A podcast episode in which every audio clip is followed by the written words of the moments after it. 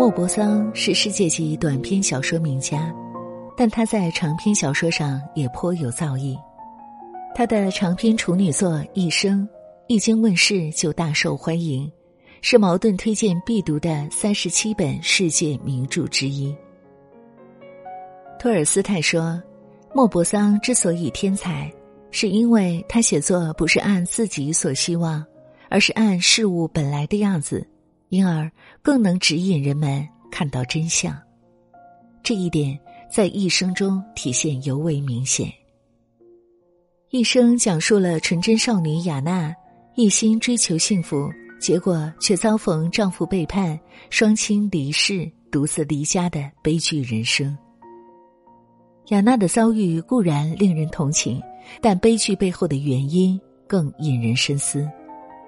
心理学家莫菲说：“人人都是自己命运的预言家。”看懂了莫泊桑的一生，才发现。原来每一个人的结局都藏在自己的认知里。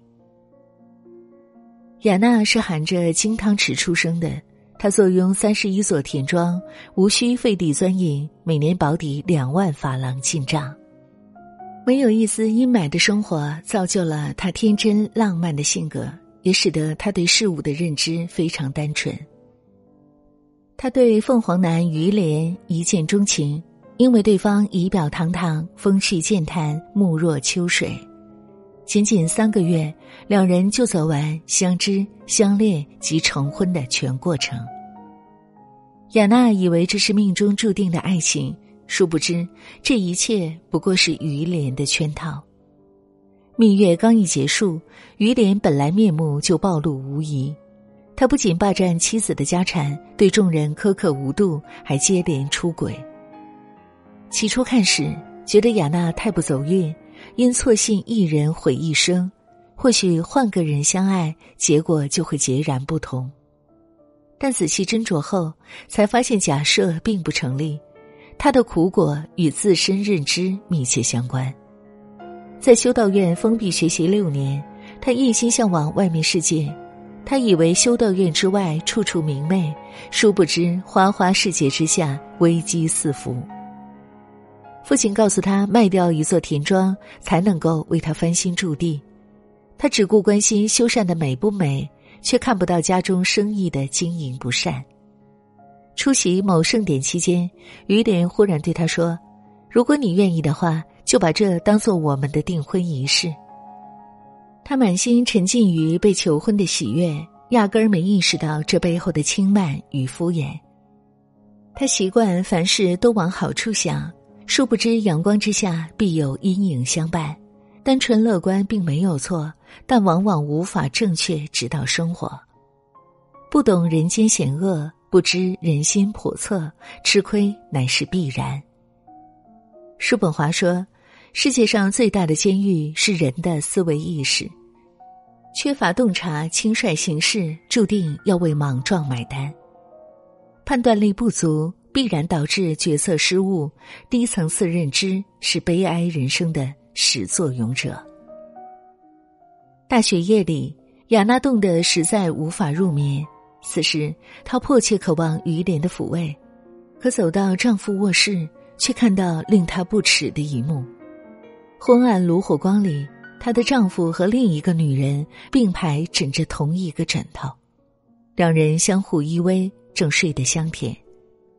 那个女人不是别人，正是他情同手足的使女罗莎莉。两位至亲联合背叛的冲击让他痛彻心扉，他跑到悬崖边，打算一了百了。在千钧一发之际，雅娜突然想起父母，这才放弃轻生。经此一遭，他决心与于连划清界限，但医生的诊断却给她当头一棒，因为。她怀孕了。神父说：“孩子是上帝补偿的幸福，是夫妻间新的纽带，是丈夫以后忠诚的保证。”她听信了神父的话，将孩子视为新的幸福所在。此后，他一心围着孩子转，并竭力满足孩子所有的需求。可他儿子长大后，却染上许多恶习，甚至与娼妓一起离家出走。除了写信要钱外，其他时间儿子对他不闻不问。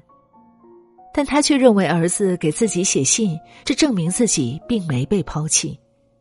与儿子保持联系相比，给钱帮忙收拾烂摊子算不了什么。正是雅娜的纵容，使得儿子堂而皇之将他的家产掏空。罗曼·罗兰说：“人生最可怕的敌人，就是没有明确的目标和足够的认知。”雅娜本有机会及时止损。却因轻信花言巧语，一再受人摆布。无论是神父伪善的劝和说辞，还是儿子虚假的如沐之情，他都照单全收。即便人到中年，他依旧如年少时一般，保持着近乎盲目的乐观。起心动念皆是因，当下所受皆是果。一个人的认知，如果永远停留在原地。不往高处提升，那无论时间如何流逝，悲剧只会不断重演。雅娜父亲在处理汇款中途猝死，丽松姨妈随后因病情加重去世。送走身边仅剩的两位长辈后，孑然一身的雅娜万念俱灰，不由再次萌生死意。所幸使女罗莎莉重新出现，为她带来了转机。罗莎莉想借机偿还恩情，弥补过错，因此自荐分文不取，重任使女一职。仅仅两周，雅娜就在罗莎莉的帮助下厘清乱账，并偿还了所有债务。但还完债后，剩下的钱只够勉强度日。起初，他对此并不在意，照旧觉得得过且过即可。罗莎一针见血戳破他的侥幸。若不积极做出改变，不久后您将彻底一无所有。亚娜心知此言不虚，于是同意卖掉大田庄，换个小宅院，以此争取每年多出一笔存款。他还鼓起勇气写信给儿子，郑重声明以后不会再给钱。他甚至独自前往巴黎，首次主动探望儿子，决心搞清楚对方的真实情况。尽管最终未能顺利找到对方，但他至少不再画地为牢。但令人意想不到的是，儿子在不久后竟主动归家。没有了雅娜的金钱支持，他在外实在混不下去，只能重回老母亲身边。这出峰回路转，让雅娜对人生有新的感悟，她不再埋怨命运不公。作家张曾祺说。我们的认知是一把无形的尺子，它丈量着你对外界判断的结果。人如果认为福祸早有天定，把一切都甩锅给命运，那遇事就容易妥协。一旦转变思维，明白怎样把握命运比命运是怎样更加重要，就会懂得抗争。纵观雅娜一生，她既是不幸的，也是幸运的。他幼时被父母送进修道院，与世隔绝，被养得过分天真。他少时还没充分享受荣华，就遇人不淑，落入别有用心的算计。他中年时被不孝儿子玩弄于股掌，累得未老先衰，家破人亡。但幸运的是，雅娜重遇罗莎莉，通过对方的帮助走出困境，并改变了认知。诚如莫泊桑在小说里写的：“人这一生，既不像想的那么好，也不像想的那么坏。人生不可能一帆风顺，每个人都会有自己的顺逆境，区别在于是有惊无险的度过，还是狠狠的栽了跟头。认知高度决定幸福程度，如何提升认知，是每个人的人生必修课。”遇事不能只看表象，多花心思探索事情的本质；做决策不可莽撞，多揣测选择背后的结果。保持高度敏感，立事练心，借静修心，人生将越来越好。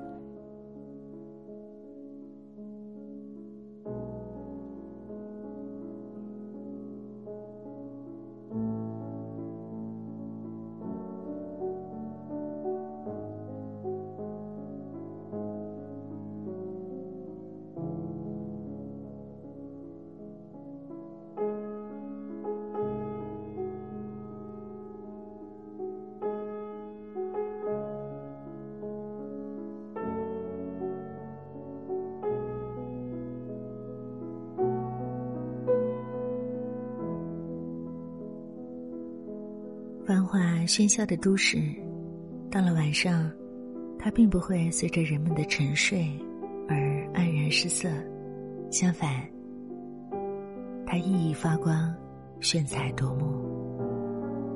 在这一刻，心灵是意外的纯净，那些人世的纷纷扰扰已随风飘散。曾有人对我说。要站在自己所热爱的世界里，闪闪发光。我才一段星河可以赠你，好叫你不逊色这错落的烟火。我是楚乔，感谢你的收听。如果你还喜欢我的声音，欢迎你持续的关注、转发、打赏。